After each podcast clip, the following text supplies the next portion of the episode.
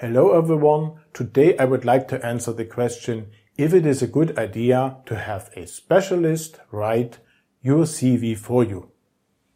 And I can understand well how people come up with this idea because A, there are a lot of offers for this globally available and B, from my observation, I can confirm that most people strongly dislike working on their CVs.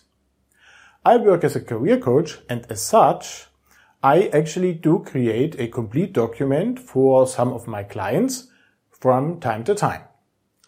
And having said that, you may now be surprised to hear that I normally do not recommend you delegate this very important task to someone else, not even to a specialist.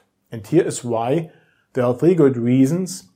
The first one is only you have all the information that is necessary to create a truly convincing document.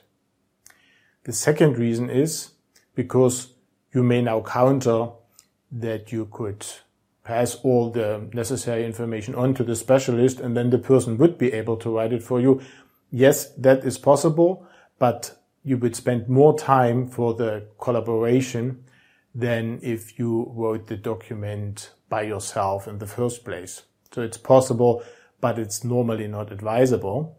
And the third reason is if you write it yourself, it's also an excellent preparation for your performance in the job interview because in this case, it's your structure, it's your wording, and therefore you will be more convincing if you present something you wrote yourself rather than a document written by someone else. Now you may wonder, why I actually do create a CV for some of my clients? Well, I actually do this only if they simply cannot speak the language that the CV has to be in at the end well enough to do this themselves.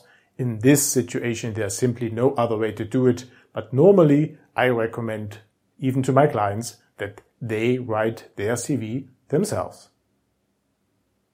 Now, I need to put all of that into perspective because it's something completely else if you write the document yourself first and then at a later stage involve a specialist to further improve it. That's actually a very good idea and can make a real difference. But the important thing is, in this case, you stay on top of the process and it's still your document. Now, I'm not going to leave you alone with this piece of advice because in order to help you come up with a really convincing document for yourself, by yourself, I have written the online guide Ways to the Perfect Job. It's a free guide and you can find it on the internet at the address www.bettercareer.net. And you will find a lengthy section just on this topic alone, how to write a great CV, all the information that needs to go in and how to avoid problems and um, how to deal with special situations.